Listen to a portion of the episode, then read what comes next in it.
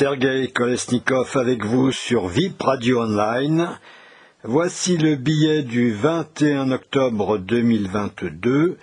Il est consacré à la question qui a saboté les gazoducs?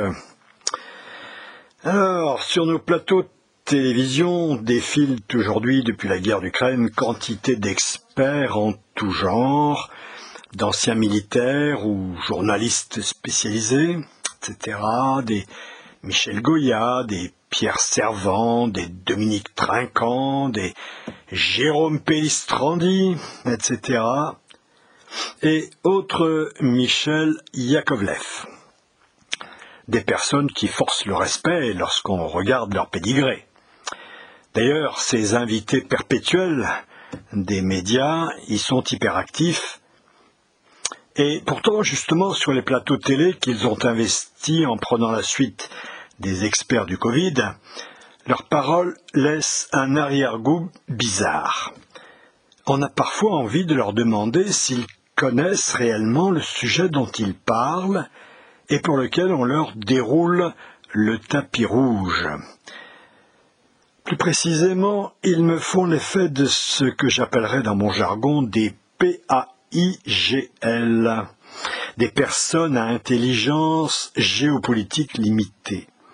Oh non que je mette en cause, bien sûr, leur savoir, leur expérience ou leur capacité. Mais la géopolitique requiert un ensemble de qualités que ne serait enseigné ni dans les écoles de guerre, euh, ni dans celles du journalisme. Hélas, et d'une manière générale, l'enseignement supérieur, chez nous, a cette faille dramatique de ne pouvoir offrir une vue d'ensemble, une culture générale étendue, comme celle de l'honnête homme des, XVIIe, XVIIIe siècles. Un chef d'entreprise, voyez-vous, cela ne se forme pas dans une école de commerce. Euh, de même, on peut très bien sortir d'une école de guerre sans avoir aucunement l'étoffe d'un général, ou bien encore, euh, faut-il préciser que l'ENA ne sait pas fabriquer un homme d'État? La géopolitique requiert non seulement la technicité d'un savoir spécialisé et l'expérience du terrain, mais aussi la diversité intellectuelle du regard, la curiosité des choses, l'empathie pour les civilisations. Si l'on n'a pas une vraie culture économique et sociale historique et géographique, politique et théologique, elle ne comprend pas vraiment ce qui se passe. Alors la première chose, bien sûr, serait de se libérer de ces déterminations idéologiques. Hélas, on en est souvent très très loin. Dernièrement, le 26 septembre 2022, des fuites importantes ont été constatées sur les gazoducs Nord Stream 1 et 2. Très vite, on a compris qu'il s'agissait de sabotage, nécessitant des moyens très poussés. Ah, en effet, il s'agit de tubes de 120 cm de large et de 4 cm d'épaisseur d'acier, protégés par 5 cm de blindage polyéthylène, le tout coulé dans 10 cm de béton, c'était calculé pour résister à l'écrasement d'un navire coulé qui tomberait dessus. Et enfin, tout ça posé à une centaine de mètres sous l'eau. Le général Yakovlev, interrogé comme expert à ce sujet sur les plateaux télé, assurait ne voir, je cite, aucun intérêt pour les États-Unis à s'aborder les gazoducs, vu qu'ils étaient déjà à l'arrêt. Non, je ne vois pas, répète-t-il pathétiquement, préférant placer des éléments de langage officiel otaniens. C'est un coup des Russes, un avertissement. J'ai fait ça, donc je suis prêt à aller plus loin. Je peux vous couper l'Internet. Et sur toutes les chaînes télé ou radio, on entendra ce seul et unique commentaire. Ce général euh, a d'ailleurs dernièrement créé sur BFM TV une échelle de l'erreur stratégique la méga connerie vaudrait un Poutine. Une connerie de moyenne euh, intensité vaudrait 0,5 Poutine, donc. Bon, chacun est libre de s'exprimer, d'exprimer ses vues dans notre euh, République. Ce haut gradé d'ailleurs s'était déjà fait remarquer au début de la guerre en partageant l'idée, évoquée à l'OTAN, c'est vrai, à l'époque, d'établir une zone d'exclusion aérienne en Ukraine. Dans son esprit, il s'agissait d'interdire le ciel aux avions russes, mais sans pour cela euh, intervenir dans le conflit. Vision surréaliste otanienne. Puis, un mois plus tard, il lance l'idée d'une frappe de l'OTAN par des missiles Tomahawk sur des batteries russes, histoire de rétablir l'équilibre, mais toujours en restant, en restant extérieur au conflit. Et puis aujourd'hui, enfin tout récemment, il répétait que nous sommes dans un contexte de guerre limitée, limité. Et si les Russes veulent l'élargir, ce sera leur responsabilité. Bah, sera donc tous morts, mais ça ne sera pas de notre faute. Et voilà. Alors nous allons donc expliquer à tous ces gentils experts, ou à ces tristes sires, puisqu'ils sont totalement incapables de l'imaginer par eux-mêmes, l'intérêt majeur que les États-Unis avaient à saboter les gazoducs. Primo, les USA sont des exportateurs du gaz depuis plus d'un demi-siècle. Et depuis le XXIe siècle, leur gaz de schiste est monté en puissance. Aujourd'hui, ils alimentent le Mexique par pipeline et puis l'Asie en gaz liquéfié. Et le progrès des technologies de fracturation hydraulique et de forage a amélioré les rendements. De même que le potentiel d'exportation qui progresse avec la montée en puissance d'usines de liquéfaction, ce qui va permettre de livrer du GNL au monde entier par méthanier. Alors ils ont besoin de vendre.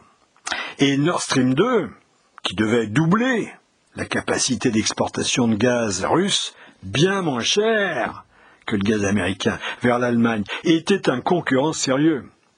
Mortel, à vrai dire. Donald Trump avait déjà tenté d'obliger l'Europe à sanctionner les entreprises liées à la construction de ce gazoduc, ce que l'UE n'avait pas voulu faire à l'époque, bien sûr. Bah, il n'y avait pas des Macron au pouvoir alors. Mais on peut carrément remonter euh, plus loin au projet du gazoduc Nabucco de 2002, soutenu par les États-Unis d'Amérique et l'Union européenne, qui devait relier l'Iran et la Transcaucasie à l'Europe. Projet finalement avorté. Bref, la guerre du gaz est très ancienne.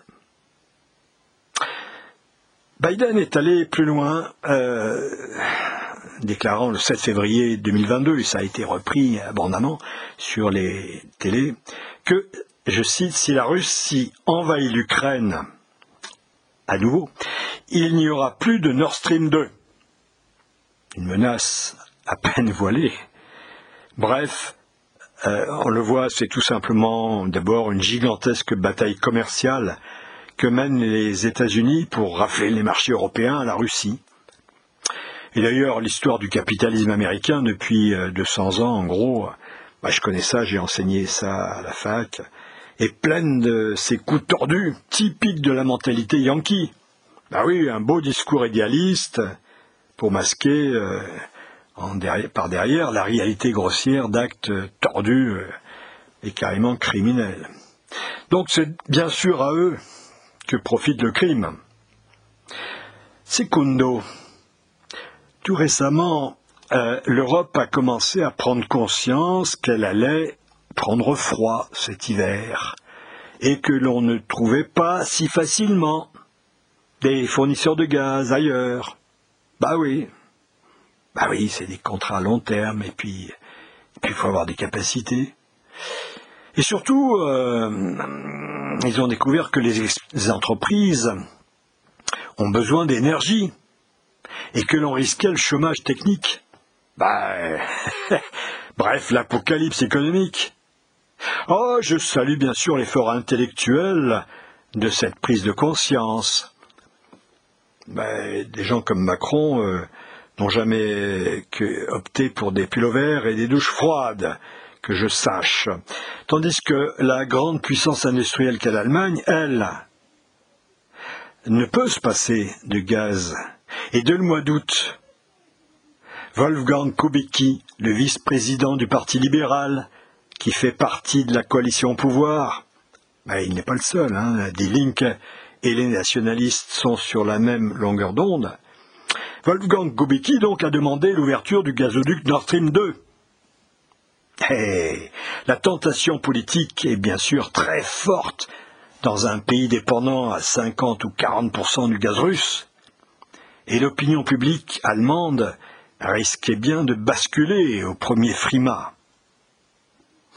D'où, là aussi, l'intérêt majeur du sabotage, parce que maintenant, évidemment, c'est radicalement impossible pour l'Allemagne d'utiliser Nord Stream 1, qui était déjà en maintenance, ou Nord Stream 2, qui était d'ailleurs financé par plusieurs groupes européens, et qu'elle avait euh, elle-même gelé sous la pression des Américains. Bah oui, c'est l'Allemagne qui a refusé Nord Stream 2, c'est pas Poutine. En effet, euh, pourquoi sous la pression des Américains? C'est que depuis 1945, l'Allemagne fait partie de ces pays d'Europe centrale, mais c'est le cas aussi du Japon, euh, qui sont sous parapluie nucléaire américain. C'est-à-dire qu'ils sont sous la bonne volonté de l'oncle Sam et ne sauraient lui déplaire. Seule la France, merci de Gaulle, a une frappe de euh, nucléaire autonome et elle est libre donc de sa politique étrangère. Euh, c'est vrai, moins depuis que Sarkozy a rejoint le commandement intégré de l'OTAN en 2009. Hélas, hélas. C'est curieux que ces réalités de base puissent échapper à la cervelle de nos brillants et si médiatiques experts. Au contraire, d'après ces grands spécialistes, c'est Poutine qui serait un impulsif totalement irrationnel. Il aurait procédé à un avertissement. Vous voyez, je me suis coupé un bras. Je peux donc vous couper la jambe, méfiez-vous. Bah oui, c'est ça qu'il dit, hein, d'après eux. Je sais pas pour vous, mais moi je, je trouve ça quand même un peu comique, quoi, surréaliste, voire dadaïste. Ça repose euh, sur l'hypothèse que Poutine est un fou authentique, capable de s'automutiler pour rien. Faut dire que les mêmes euh, disaient d'ailleurs qu'il tirait sur sa propre centrale nucléaire de Zaporizhia. Bah oui. ah, L'Occident a dit également qu'il était malade. Bon, il avait eu toutes les maladies, cancer, Parkinson, etc. Bon, ça permet toujours de vendre du papier imprimé. Mais est-ce qu'on a déjà vu Biden sur une piste de hockey sur glace Ou en train de pêcher au gros Ou en plein combat sur un tatami de judoka euh, Comme c'est le cas de Poutine Eh ben non, le pauvre Biden euh, a déjà 80 ans. Il est même tombé dernièrement de bicyclette euh, à l'arrêt. Mais lui, nos grands spécialistes ne disent pas qu'il est gâteux. Pourtant, aux US, on le surnomme la machine à gaffe. Trou de mémoire, erreur, lapsus. Bon. Allez, soyons bons princes, examinons malgré tout cette hypothèse. Le sabotage des gazoducs serait donc un avertissement de Poutine. Alors on néglige là un point crucial, c'est que la Russie a besoin de vendre son gaz, qui est une source essentielle de revenus. Si elle en vend moins et que le prix monte, ça va. Si le prix monte et qu'elle n'en vend plus, ben, on ne voit pas très bien l'intérêt. D'ailleurs, la Russie a toujours honoré ses contrats, même par temps de crise ou de guerre, même aux pires heures de la guerre froide au XXe siècle, même lorsqu'en 1982, déjà, Ronald Reagan décidait le sabotage du gazoduc soviétique euro-sibérien vers l'Europe, pour présenter l'URSS à l'époque comme un partenaire peu fiable. C'était un contexte de crise pétrolière arabe, les chocs euh, de 1973 et 1979, et un contexte de fragilisation de la puissance soviétique gouvernée par des momies, celle de Brezhnev, décédé en 82, de Andropov, décédé en 84, et de Tchernenko, décédé en 1985. Un contexte qui laissait les Américains devant le spectre effrayant de la maison commune du jeune et sémillant Gorbatchev, qui reprenait finalement euh, l'idée de De Gaulle euh, de l'Europe de l'Atlantique à l'Oural, quoi. Et qu'a fait l'URSS alors? Ben, Elle a réparé et achevé le gazoduc avec l'appui de l'Europe, qui résistait alors aux pressions américaines. Voir les mémoires de Thomas Reed, ancien secrétaire de l'US Air Force. D'ailleurs, aujourd'hui, Zelensky continue à toucher des milliards de royalties grâce au gazoduc soviétique Brotherhood qui traverse son pays pour alimenter l'Europe, alors qu'il est en guerre contre la Russie. Ah, il n'a pas du tout intérêt à, à ce que Nord Stream 2 soit en, soit en marche, mais non plus. Depuis 2021, 2021 des journalistes tels euh, Laure Mandeville, euh, Caroline Roux, euh, Clémentine Fauconnier, etc., évoquent le danger de la dépendance européenne du gaz russe face à un Poutine qui manipulerait cyniquement les cours, la main sur le robinet d'approvisionnement. Elles oublient qu'en réalité les exportations russes augmentent fortement vers l'Europe en 2021, plus 30% vers l'Allemagne par exemple, et que c'est le marché qui est responsable des tensions sur les prix. Il y a eu un hiver rigoureux en 2021, la spéculation des traders, une forte demande asiatique, etc. Eh oui, eh oui, il faut un minimum de culture économique pour s'y retrouver. Et Sciences Po, ça suffit pas toujours. Quant à la fermeture du robinet du gaz russe vers l'Ukraine en 2006 et 2009, qui a eu lieu, c'est que simplement que Kiev ne payait plus. Ben voilà. D'ailleurs, si Poutine voulait vraiment utiliser l'arme du gaz, il lui suffisait effectivement d'arrêter le robinet. Pourquoi diable bousiller ses propres gazoducs? Ah, c'est parce qu'il est fou. Ah, d'accord, d'accord, d'accord. Il est fou. Par contre, l'Union européenne, elle, elle est très rationnelle. Et oui, dans sa rage d'affaiblir la Russie, elle avait poussé ses membres à changer leur contrat à long terme avec la Russie pour s'aligner sur le prix spot qui baissait jusqu'à la fin 2020. Résultat, la Pologne, la Moldavie, par exemple, vont perdre des sommes considérables avec la remontée des prix depuis. Et oui, ce sont les États-Unis d'Amérique qui ont obligé les Allemands, en l'occurrence Olaf Scholz, à suspendre la mort dans l'âme le 22 février 2022 Nord Stream 2. Bah, ils ne le voulaient pas, bien sûr, les Allemands un projet de 11 milliards d'euros initié par Gazprom mais largement financé par un groupe d'entreprises européennes, dont Engie. Et ce sont les sanctions qui empêchent la maintenance du gazoduc. Euh, Nord Stream 1, c'est l'histoire de la fameuse turbine russe bloquée par les sanctions au Canada. Alors, les Russes réduisent, interrompent, redémarrent, arrêtent, reprennent le transit du gaz dans Nord Stream 1 jusqu'au 5 septembre où ils annoncent la fermeture du robinet. De toute façon, le gaz russe peut arriver et arrive encore par les trois gazoducs restants qui passent par la terre. Yamal, Turkish Stream, qui vient d'ailleurs d'échapper à une tentative de sabotage, ou Brotherhood, qui lui passe carrément par l'Ukraine. Et puis le gaz russe, il arrive par des réexportations en provenance d'Inde et de Chine. Eh oui, se passer du gaz russe, euh, c'est juste impossible. Telle est la réalité objective.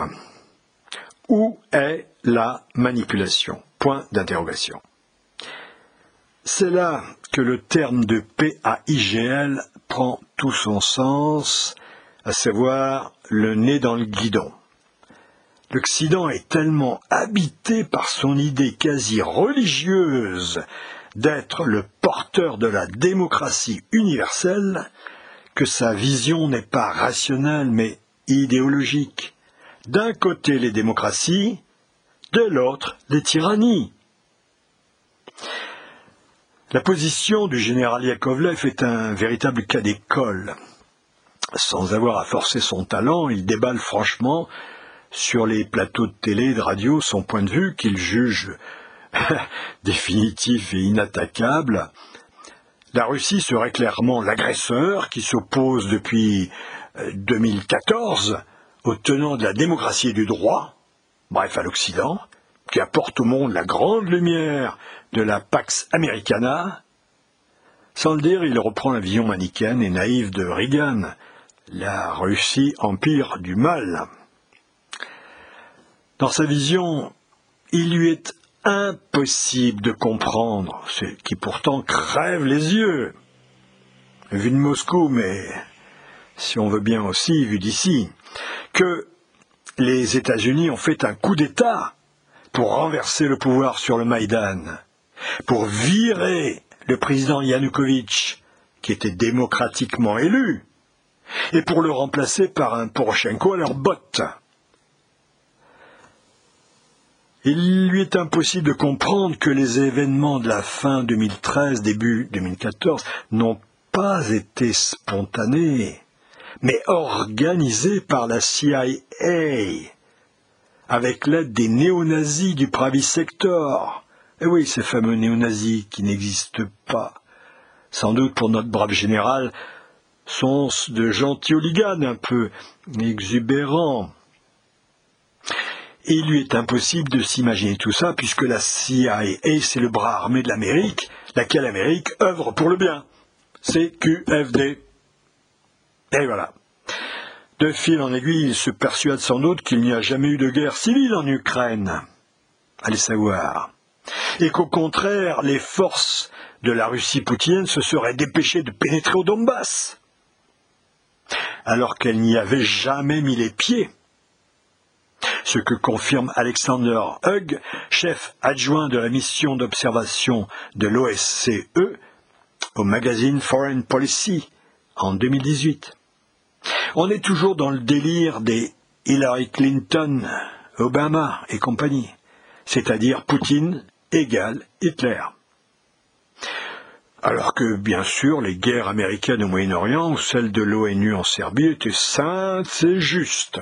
Les tapis de bombes sur la Serbie, l'Irak, la Syrie, qui ont fait des milliers, des milliers, des milliers de morts, n'auraient jamais été que d'amicales caresses de l'oncle Sam, ben voyons. C'est donc là une copie qui mérite, euh, de la part du vieux prof que je suis, un zéro pointé pour le néant absolu en matière de connaissances nécessaires pour traiter le sujet. Venons-en maintenant à l'analyse concrète. Non seulement seuls les États-Unis d'Amérique avaient grand intérêt au sabotage des gazoducs, mais on trouve un faisceau de présomptions concordantes qui ne peut qu'interpeller l'analyste enfin l'analyste honnête. Primo, la mini-zone dans laquelle se déroulent les sabotages entre Suède, Danemark et Pologne est une mer otanienne en quelque sorte, surveillée comme le lait sur le feu. Il est strictement impossible qu'un bateau russe puisse s'y livrer tranquillement à une opération de sabotage. Deuxièmement, par contre, les hélicoptères, des hélicoptères américains SH-60 Seahawk, hélicoptères multimissions utilisés par l'US Navy, sont restés longtemps sur zone les jours précédant les explosions. Et la dernière nuit, nuit avant l'explosion, un autre Sikorsky Seahawk, venu de Gdansk en Pologne, a tourné pendant neuf heures de 17h30 à 02 heure locale. Comme par hasard, à 02h30 locale, comme par hasard, plusieurs sources signalent la présence de l'US Government Vessel 3, un porte-hélicoptère Kearsarge, navire d'assaut amphibie, capable d'opérations spéciales, que ce soit avec des plongeurs, des drones sous-marins, encore plus simplement des mines. Donc, ce bateau était à proximité des lieux d'explosion. c'est facilement vérifiable depuis la carte interactive des flux maritimes mondiaux. D'après les journalistes euh, amateurs ou animateurs, c'est pas ce qu'il faut dire, de TF1, cela ne prouverait rien, puisqu'au moment des explosions, ils étaient déjà au large des côtes britanniques. On croit rêver devant une telle énormité, une telle stupidité. Proférée le plus aimablement du monde. Sans doute les journalistes de TF1 auraient-ils voulu que le bateau reste sur zone pour mieux se faire repérer lors de la mise à feu des explosifs. Ah oui, il n'était pas capable de, de le mettre un petit peu euh, à feu plus tard. Ah, c'est mignon tout plein. Puis, quatrièmement, le jour même de l'explosion, la Suède a coupé le fonctionnement d'un câble électrique qui la relie à la Pologne, parce qu'elle est très euh, dépendante d'électricité, et qui transitait à proximité des gazoducs, euh, à peine 500 mètres du lieu de l'explosion, a coupé avant de le rétablir après. C'est-à-dire quoi? Au cas où ils seraient endommagés? Et qui les aurait prévenus les Russes? Sans blague. Cinquièmement, le 26 septembre, Radek Sikorski, ancien ministre polonais des Affaires étrangères, a aussitôt remercié sur son compte Twitter les USA pour le sabotage de Nord Stream 1 et de Nord Stream 2. Le 29 septembre, il a curieusement, très courageusement, effacé. Les États-Unis, eux, se sont aussitôt portés volontaires pour nous aider. Ah, ils sont sympas, ces Américains. D'ailleurs, dans les chaumières Yankees, on a fait la fête à l'annonce du sabotage. Bah oui, j'ai moi aussi, j'ai mes propres sources. Sixièmement, Scholz, qui sait bien qu'en réalité ce sont les Américains qui ont fait le coup, s'est bien gardé d'incriminer la Russie en restant silencieux. Au contraire de Kiev qui a aussitôt accusé Moscou du sabotage. Bah oui, parce que Kiev a tout intérêt à ce que Nord Stream 2 ne remplace pas Broad. Puis, de toute manière, Kiev est financé par euh, Biden. Tandis qu'au même moment, Baltic Pipe, reliant la Norvège à la Pologne, annonçait son inauguration en grande pompe. Ça tombait bien, hein Pourtant, sa capacité est bien faible, 10 milliards de mètres cubes par an, soit 5,5 fois moins que Nord Stream 2. Alors tout ça, ça fait quand même beaucoup. En réalité, euh, toute cette histoire est cousue de fil blanc. Si on prend un petit peu euh, de recul, l'objectif américain depuis 1945 eh ben, est toujours le même, c'est la vassalisation de l'Europe, en utilisant la stratégie du cheval de Troie. Une RFA sous parapluie nucléaire américain, cela a permis de casser le couple franco-allemand voulu par De Gaulle. Pour Washington, il fallait, au contraire, de De Gaulle amarrer l'Europe aux États-Unis, en faire un marché privilégié pour les multinationales US. Euh, c'est ce qu'ils ont fait. Et une zone tampon en cas de guerre avec l'ennemi soviétique. Bah, ça, heureusement, ça n'a pas eu lieu, mais ça a failli au début des années 80. Bon, tout ça a bien fonctionné durant les Trente Glorieuses, mais ensuite, ensuite, eh bien, depuis la chute du mur de Berlin en 1989, puis la réunification allemande de 90, puis la chute de l'URSS en 91, les États-Unis utilisent l'OTAN, qui n'a plus lieu d'être, en fait, puisque c'est un pacte défensif, il l'utilisent comme un instrument agressif, au contraire, de domination américaine, et un client pour leur vente d'armes. Je vous ai montré dans d'autres blogs que toute l'Europe avait acheté des F-35, pas des Rafales, sauf la Grèce. Il leur faut aujourd'hui affaiblir la Russie suffisamment par Ukraine interposée pour pouvoir affronter la Chine avant que celle-ci ne devienne surpuissante, parce qu'elle fait des bonds de géants. Et oui, comme disait euh, le journaliste Vincent Terouette, au début de la guerre, en reprenant les propos de l'ex-ambassadeur et diplomate américain Charles Freeman, l'Amérique est prête à se battre jusqu'au dernier Ukrainien. Bah oui. Bah oui, s'en fout, quoi. C'est pas des Américains. En fait, euh, aujourd'hui, elle se bat surtout avec ses armes, l'Ukraine, ou l'Amérique, et avec des mercenaires polonais, si tant est que bah, l'armée ukrainienne, euh, il en reste qu'il en reste, hein. et puis les bataillons nazis sont largement euh, décapités. Mais il est exact qu'elle n'a que faire des Ukrainiens, un simple chair à canon pour Washington, des simili russes, des Untermenschen, des sous-hommes, quoi. Bah oui, le fascisme n'est pas toujours là où on croit qu'il est. Alors, ces calculs stratosphériques et parfaitement cyniques de la Maison-Blanche et du Pentagone peuvent paraître logiques sur le papier. Reste que les Yankees qui ont cru amarrer définitivement l'Allemagne au gaz américain ont finalement pris le risque, au contraire, de lui ouvrir les yeux à l'Allemagne. C'est-à-dire que son véritable ennemi s'appelle peut-être bien les États-Unis d'Amérique, qui détruisent finalement son industrie. Et dans la foulée, cette opération, par trop visible, des Américains risque également de détourner l'opinion américaine elle-même, lassée du jusqu'au boutisme de Zelensky et d'autres, d'autres États européens, dont la population n'est pas toujours composée de bisounours otaniens type Macron.